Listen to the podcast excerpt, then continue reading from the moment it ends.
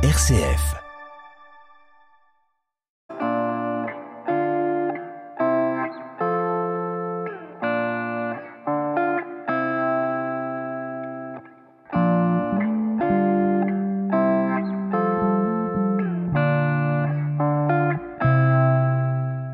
C'est déjà le dernier épisode de ces impressions normandes spéciales Noël. Noël, c'est évidemment un marronnier, comme on dit dans les médias, qui nous présente chaque année le dernier jouet à la mode, les menus les plus tendances ou les réveillons les plus originaux. Mais avec tout cela, n'a-t-on pas perdu de vue la vraie signification de Noël, son sens religieux? Écoutons l'avis du père Philippe Poisson, conseiller spirituel de RCF Haute-Normandie et prêtre depuis plus de 50 ans. On est inondé complètement de films à la télévision sur quasiment toutes les chaînes possibles. Quand je zappe en ce moment, je suis ahuri. C'est toujours un Noël ceci, un Noël cela, américain, et toujours à l'eau de rose, évidemment.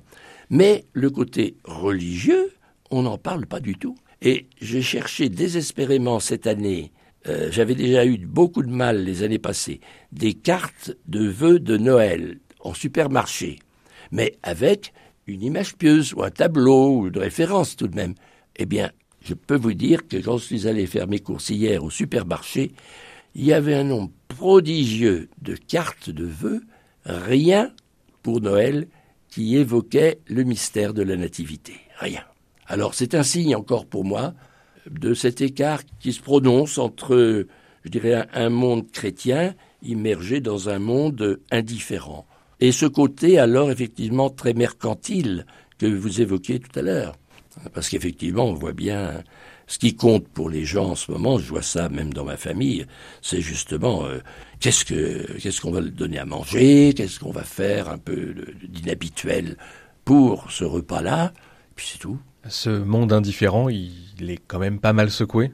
On a évoqué évidemment depuis deux ans le, conflit en Ukraine, la situation entre Israël et la Palestine qui, a dégénéré ces derniers mois. Même en France, le, contexte est très compliqué. Euh, quand on est chrétien, dans un contexte euh, comme celui-là, est-ce que les célébrations de Noël vont prendre une dimension particulière cette année? Je ne serais pas surpris que ça ramène à l'Église un certain nombre de gens, parce que je me souviens de l'époque où il y avait le, le conflit avec la guerre Iran-Irak. Beaucoup de gens ont eu très peur que le conflit se généralise. Et les églises de la région parisienne se sont remplies comme jamais. Et je me souviens d'un repas avec l'évêque de Saint-Denis, qui a je ne sais pas combien de dizaines de fidèles, si j'ose dire, de, dizaines de pays, de toutes les religions possibles imaginables, et il nous disait que ce que les curés de Seine-Saint-Denis constataient, c'est qu'il y avait beaucoup de musulmans qui venaient prier à l'église, et particulièrement euh, dans, la, dans la chapelle de la Vierge, parce que Marie, pour un certain nombre de musulmans, ce n'est pas n'importe qui. Alors, été quand même très typique. La peur aide beaucoup de gens à se tourner vers le ciel dans ces moments-là. Alors, on peut mettre tout ce qu'on veut derrière, mais, mais tout de même. Il y a ce besoin de, de se rassurer de oui. l'envie d'être protégé. Oui, je crois que c'est ça. Oui, besoin de s'en remettre euh, à quelque chose ou à quelqu'un euh, plus fort que nous et qui pourrait peut-être nous délivrer de toutes ces misères. C'était pareil au moment de la guerre. Euh, j'avais entendu dire, moi, par mes grands-parents, que c'était un moment, effectivement, où il y avait plus de gens, même à la campagne, qui venaient à la messe que quand tout va bien. Dans l'épisode précédent, nous avons demandé à plusieurs membres de la radio de partager avec nous leurs plus beaux souvenirs de Noël. Vous faites partie pleinement, Père Philippe, de l'équipe de RCF Haute-Normandie. Alors à votre tour de nous raconter votre plus beau souvenir de Noël. Je crois que le premier Noël qui m'a marqué, que je n'ai jamais oublié, je n'étais pas encore euh, séminariste, je devais être euh, soit en terminale, soit en première année de, de fac. C'était une nuit de Noël pour les petits frères des pauvres et qui avait lieu rive gauche. Alors euh, le zénith ne devait pas encore exister il y a plus de 50 ans bien sûr et euh, c'était l'archevêque de Rouen qui devait présider la messe après le repas des petits frères. Et l'archevêque que je connaissais déjà depuis quelques années quand j'étais jeune, m'avait demandé si je voulais bien l'accompagner et être son cérémoniaire à cette occasion. Alors nous voilà partis pour cette aventure.